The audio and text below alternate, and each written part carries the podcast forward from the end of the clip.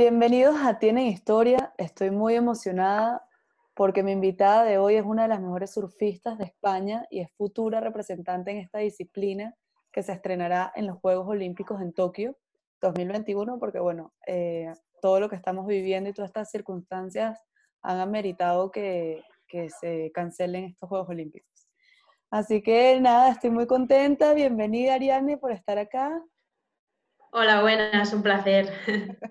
no, un placer es totalmente mío de tenerte aquí en el programa y, y bueno, de hacer esta conversación slash entrevista, este podcast, mejor dicho, porque para mí significa mucho porque yo soy una apasionada al mar, eso creo que todas las personas que me conocen lo saben, siempre mi sueño frustrado eh, es ser surfista, siempre me ha encantado siempre me ha llamado muchísimo la atención, entonces nada, qué orgullo saber que, que estoy hablando contigo, aparte qué mejor que tú de hablar de esta disciplina y hablar de tu pasión. Nada, pues nunca es tarde, que lo sepas. Eh, solo hace falta acercarte al mar e intentarlo. Y nada, pues espero con esta conversación acercaros un poco más lo que es eh, mi deporte y, lo que es mi pasión mi filosofía de vida. ¿Cómo empezó tu, tu amor hacia el mar? ¿Cómo, ¿Cuándo te subiste una tabla?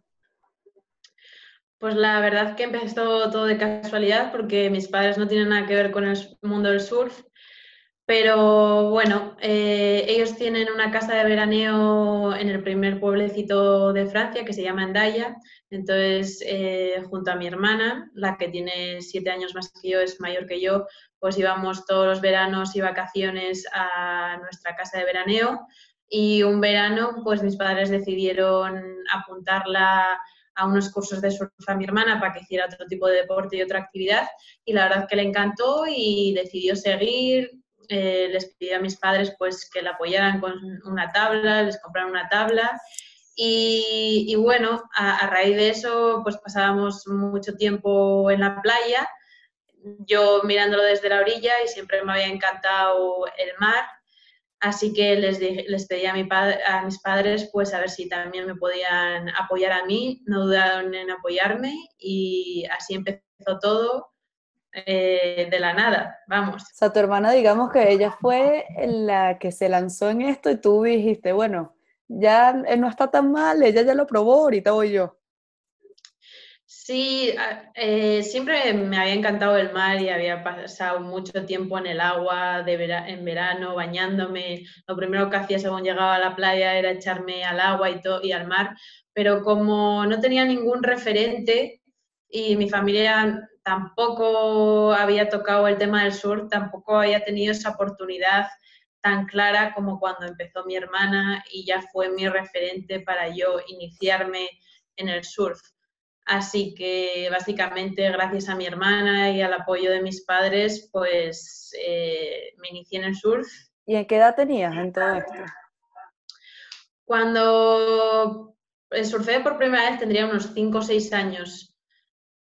Pequeñita. Pequeñita, la verdad, sí. A mi hermana le pilló más mayor, ella tendría unos 14 años, 12, 14 cuando empezó a surfear yo tuve la suerte pues, de descubrirlo antes que mi hermana y poder desde, empezar desde más pequeñita. Al principio la verdad que era un juego para mí, era una diversión, eh, lo hacía todos los veranos, cuando llegaba el invierno eh, no tenía contacto con el mar cuando era tan pequeña.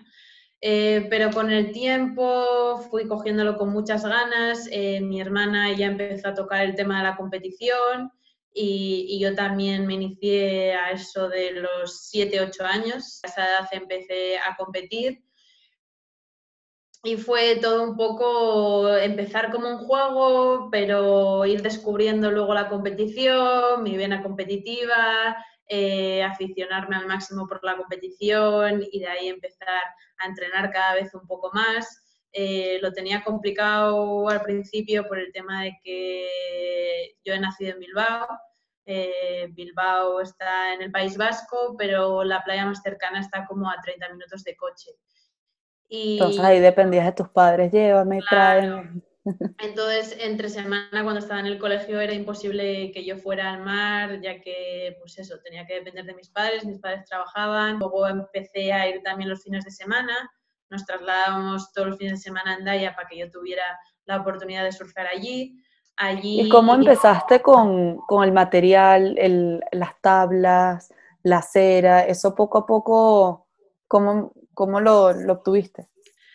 Pues como decimos aquí, era, éramos unos novatos, unos auténticos novatos, eh, porque no teníamos ni idea. Así que mi primera tabla, me acuerdo que la, que la compramos eh, Decathlon cuando aquello y ahora sigue haciendo. Imagínate. De vez en cuando hace como una recolecta de, de material que la gente lo quiere poner a la venta de segunda mano y hay unas fechas en las que tú puedes ir a ver ese material y comprarlo.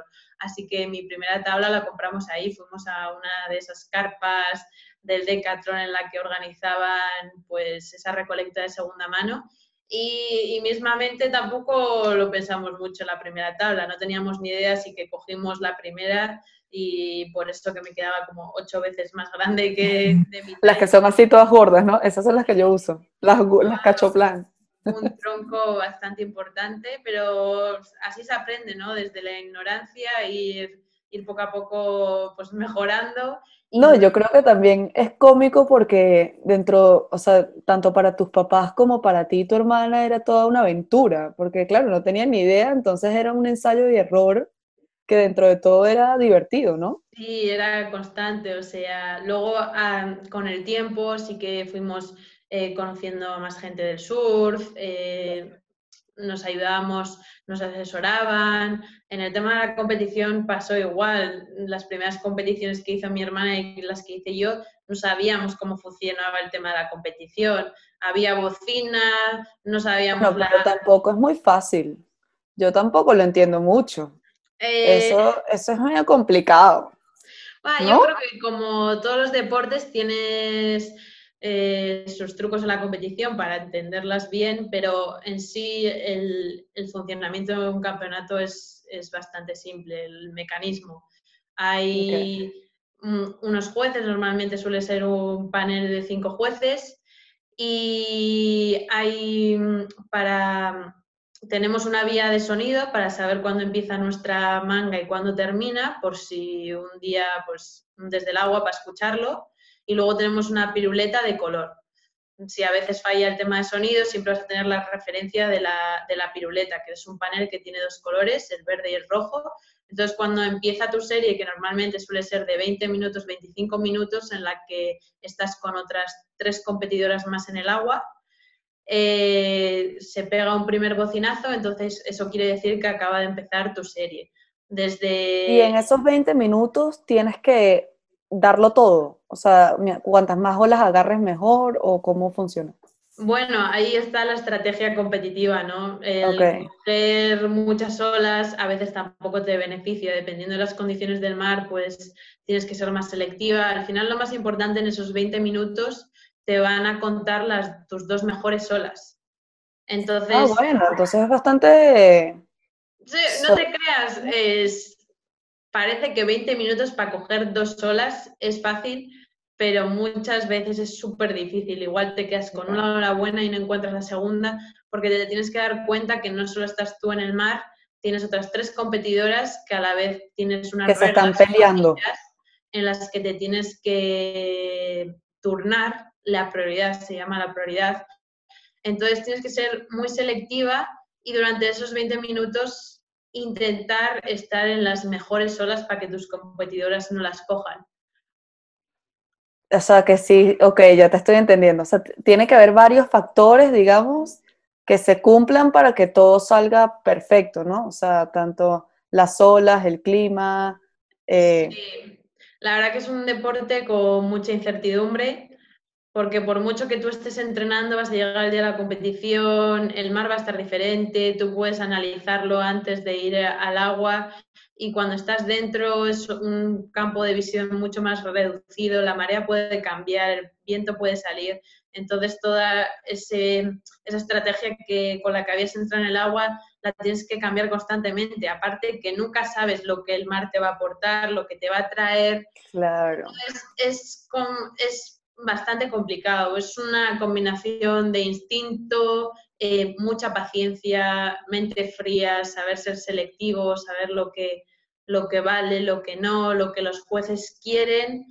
Y a veces perdemos por eso, porque no ha venido la ola y no hemos tenido oportunidad. No, claro, y además, ¿qué es lo que tú dices? Es una combinación que yo siento que eso es lo lindo, ¿no? También de ese deporte, que al final, bueno, tú te puedes estar esforzando mucho, pero llega ese momento y te cambió así la estructura que puede ser positivo como también negativo. ¿Y en qué sitio o en, o en qué lugar del mundo? Porque, bueno, tengo entendido y creo, a ver si me lo confirmas, que has viajado muchísimo por el sí, la verdad, sí, para la edad que tengo he tenido muchísima suerte he conocido muchos países, espero conocer muchísimos más. Y la verdad que es lo bueno también que tiene mi deporte, que me transporta a muchos países y a muchas olas y, es lo mejor, vamos. Que estás en búsqueda de esas olas. Y de todos esos sitios que has ido, ¿cuál es el sitio que digas que toda esa combinación se dio perfecto? O sea, que estuviste en una competencia y dijiste, todo fue perfecto, todo me salió. Mm, a mí me encanta Sudáfrica. Sudáfrica es eh, uno de mis países preferidos. Cuando voy a competir ahí me siento, tengo una paz interior, una tranquilidad, una confianza especial. Eh, tengo muy buenos amigos allí y siempre me siento como si estuviera en casa. Y personalmente, pues Sudáfrica para mí como que reúne todo, todo lo que me hace sentirme bien para poder dar mi máximo nivel. Todos esos requisitos. ¿Y cuántas veces has estado en Sudáfrica? Pues creo que ya he estado tres, tres si no me equivoco. Y todo, en estos viajes que has viajado tanto desde muy pequeña, ¿quién estuvo contigo en todos estos viajes? Porque bueno, ahorita viajas sola o, o también sigues acompañada. Eh, nunca, muy pocas veces, solo cuando compito en Europa, eh, viene mi familia conmigo o puede venir mi familia conmigo cuando son en Portugal, España, Francia, Inglaterra. Pero cuando voy afuera, o sea, a otros países más lejanos, eh, lamentablemente no pueden venir conmigo porque sería mucho dinero, ¿no? Al final cuesta mucho viajar y ya de por sí a mí me cuesta con, los recursos económicos que hay en mi deporte, pues imagínate llevar a otra persona. Entonces, pues desde muy pequeña, el primer viaje que hice internacional fue a Brasil con 16 años y desde ese momento he estado viajando sola. ¿Y, cuál de todos los sitios que has ido, además de Sudáfrica, eh, ha sido el que más te ha gustado? O sea, que hayas también dicho que las olas son increíbles. El Salvador. El Salvador. mira, ¿quién lo diría? Sí, tengo un recuerdo súper bonito del Salvador. Viajé muy joven. Eh, de hecho, El Salvador fue el mi, mi primer destino en el que competía en una prueba internacional fuera de casa. Y, y, fue un viaje, pues eso, de aprendizaje, puro aprendizaje, pero la verdad que me encontré con un país increíble, me encantaron las olas, el clima. Todos estos viajes, eh, ¿tienes una ayuda de algún patrocinante? Eh, ¿Cómo has hecho? Porque sé que el surf no, no da para vivir de eso, ¿no? Entonces, ¿cómo has hecho para poder ingeniarte? Sí, la verdad que tenemos, solemos tener bastantes problemas con los recursos económicos. Estamos siempre un poco atados al cuello, como se dice.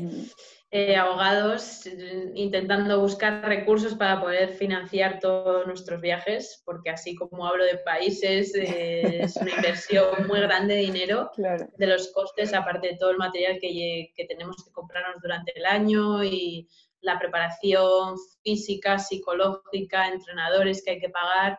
Entonces, eh, la verdad que hemos tenido suerte porque nuestro deporte ha entrado en lo que es las Olimpiadas, es un deporte olímpico y gracias a eso estamos respirando más, estamos teniendo eh, ayudas, apoyos, eh, sobre todo eh, del gobierno.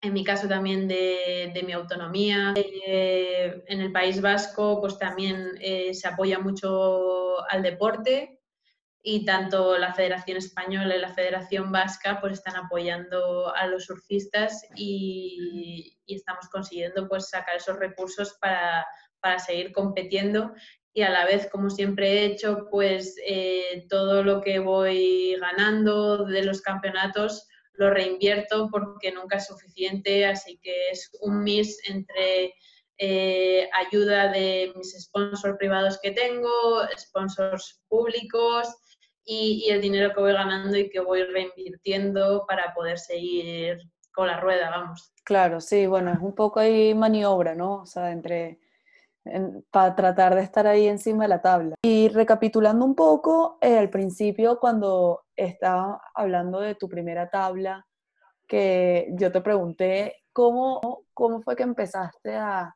a escalar en el deporte, quién fue tu entrenador, cómo, cómo quisiera alguien escalar a hacer algo en el sur.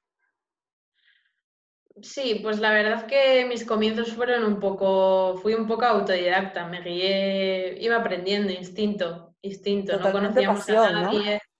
Sí, no conocíamos a nadie, simplemente iba por diversión, empiezas a practicar, no sé, recuerdo que me movía por instinto, era algo natural que, que tenía, ¿no? Una facilidad de, de, pues, de surcar las olas con mi tabla y ya, pues no sé, cuando tendría 10 años así, mm, me apuntaron mis padres al club de Endaya, de, mi casa de veraneo, y todo el fin de semana pues iba con un grupo de, de niños de mi edad a surfear y nos llevaban a surfear a diferentes olas. Entonces sí que eran unos comienzos súper bonitos porque ya empezaba a salir de mi playa habitual, que era la que me llevaban mis padres y la única que conocíamos, que era eh, la playa de Endaya es una playa bastante sencilla para empezar a surfear y ya empezaba pues a conocer otro mundo, ahí había un técnico que nos empezaba a guiar un poco más y ahí tuve mi primer contacto un poco con, una figura de profesor. Luego sí, un apoyo muy grande para mí ha sido mi hermana. Mi hermana... ¿Ella sigue surfeando? Sí, ella sigue surfeando, no tanto como antes. Ella dejó la competición, no le gustaba la verdad ese mundo, lo hace más por hobby, pero ella sí que se formó como juez de, jueza de, surf, conoce, conoce muy bien el reglamento de surf, eh, la puntuación, y, me ha ayudado muchísimo a mejorar mi, surf y es la que mejor me conoce a la hora de, competir, ¿no? Y tanto cuando estoy en buenos momentos y en malos momentos está siempre para apoyarme y, siempre sabe cómo sacar lo mejor de mí de, cada momento. O sea, se volvió como tu coach, pues. O sea, es tu pilar. Sí, sí, ella durante pues, la mayoría de, los años ha sido mi, figura principal. Y tras toda esta situación que estamos viviendo, bueno, del coronavirus, que se vieron obligados a suspenderse los Juegos Olímpicos, ¿cómo, cómo te lo tomaste tú? Porque, bueno, sé que el surf por primera vez está, se clasificó, como tú decías antes, es un deporte que se va em, a disputar por primera vez. Eh, ¿cómo, ¿cómo, lo, cómo te lo tomaste? Bueno, en el caso de España todavía no tenemos a ningún deportista clasificado para las Olimpiadas oficialmente. Ahora justo en, mayo íbamos a tener el Mundial que iba a ser preolímpico en El Salvador. Ah, y, esa iba a ser la... Solo hemos tenido dos opciones de, clasificación para las Olimpiadas. Una de ellas fue en septiembre en, en Japón y que no lo conseguimos. Y ahora en El Salvador íbamos a tener nuestra segunda, eh, pues la segunda opción para clasificarnos a las Olimpiadas. Entonces, pues bueno, estábamos trabajando todo el mundo, todo el equipo nacional en, en El Salvador, en el Mundial de El Salvador, que va a ser súper importante. Yo sobre todo estaba enfocada, iba por etapas, mi enfoque principal era ser eh, parte de, la selección nacional para el Mundial del Salvador, era mi primer objetivo, que, estaba previsto a finales de marzo hacer el equipo oficial. Entonces, pues bueno, se ha retrasado todo pero yo me lo he tomado como el objetivo sigue siendo el mismo. Se ha aplazado un, año. el foco.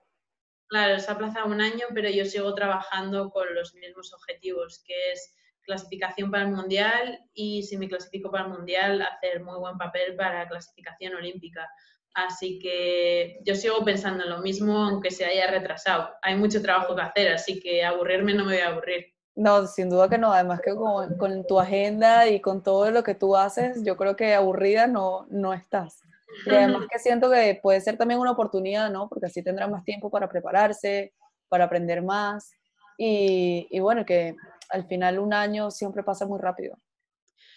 Sí, o sea, yo creo que ya puestos en esta situación, lo mejor que podemos hacer es eh, mirarle el lado positivo, sacar cosas positivas. Entonces, pues bueno, el tiempo nos está perdiendo, se está trabajando de otra manera y creo que, puede venir bien para el día que podamos volver al agua. Eh, va a traer seguro cosas muy positivas. No, yo también lo creo, yo también lo creo y estoy segura también que van a tener más tiempo para formarse y que al final bueno, hay que verle el lado positivo como tú dices. Y mm, quería saber qué piensas tú, porque el surf ahora, digamos que se ha vuelto de moda, ¿no? O sea, digamos de hace unos años para acá, todo el mundo es surfista, todo el mundo tiene una tabla. Ojo, que yo no tengo nada en contra de eso, que más bien creo que yo entro de, entro de, de, ese, de esa gente. Pero ustedes los surfistas de verdad, por decirlo así, los que compiten, los que llevan toda la vida en eso, ¿les molesta un poco esa, ese nuevo boom que hay ahorita? Bueno, primero yo creo que el, el, surfista de verdad, al final, da igual si eres competidor o lo haces como hobby porque te encanta y llevas toda la vida haciéndolo. Al final es el surfista es aquel que va que su objetivo es disfrutar con el mar, buscar las mejores olas y divertirse. Creo que es el mejor surfista de todos. En cuanto a la gente que empieza, mm, no estoy para nada en contra.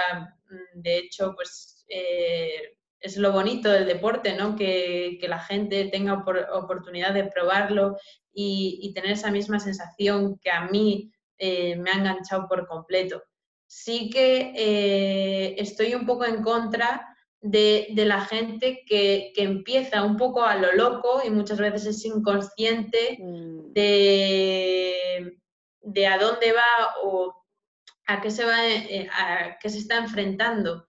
Porque a la vez, cuando, como se dice, no tienes dos dedos de frente, estás poniendo en peligro a mucha más gente. Entonces yo creo que según empiezas a, un deporte o una disciplina es súper importante y más cuando compartes tanto, porque al final, va, tú vas a, estás aprendiendo tenis y es una cosa un poco de dos, de cuatro personas, pero en el agua estamos compartiendo un espacio, mucha gente. Entonces es importante la seguridad y al empezar saber las, las reglas de seguridad y de convivencia en el agua que hay unas reglas pues para que no pasen ese tiempo de accidentes, que yo muchas veces en el agua veo a gente que es que al final ponen, se ponen en peligro y ponen en peligro a los demás. Bueno, ya saben, todos los que están empezando a, surfear tienen los consejos de una de las mejores surfistas de España, que bueno, que son consejos totalmente básicos y que, y que todo el mundo debería, hacer, debería de hacer para que se haya una convivencia, ¿no? Amena. Bueno, Ariane, me encantaría seguir hablando contigo porque en verdad esto es un tema que yo puedo estar horas y horas y horas sin parar porque me encanta, me parece súper em, único, es algo que yo siento que es real, ¿no? Esa sensación cuando te levantas en la tabla, creo que pocas veces eh, la llegas a sentir con otras cosas.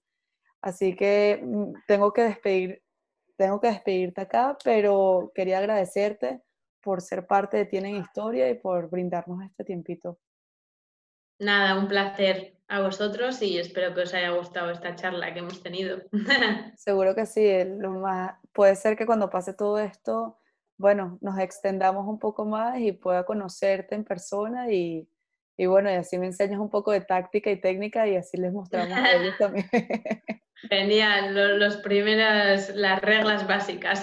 Las reglas básicas. Y a todos, bueno, sigan a Ariane por sus redes sociales para que estén al día y estén pendientes. y bueno, y además que tengan el placer de seguir a una de las mejores surfistas de España, como llevo repitiendo durante toda esta conversación. Así que bueno, hasta la próxima y muchas gracias por tenerte. Perfecto, nada, a ti.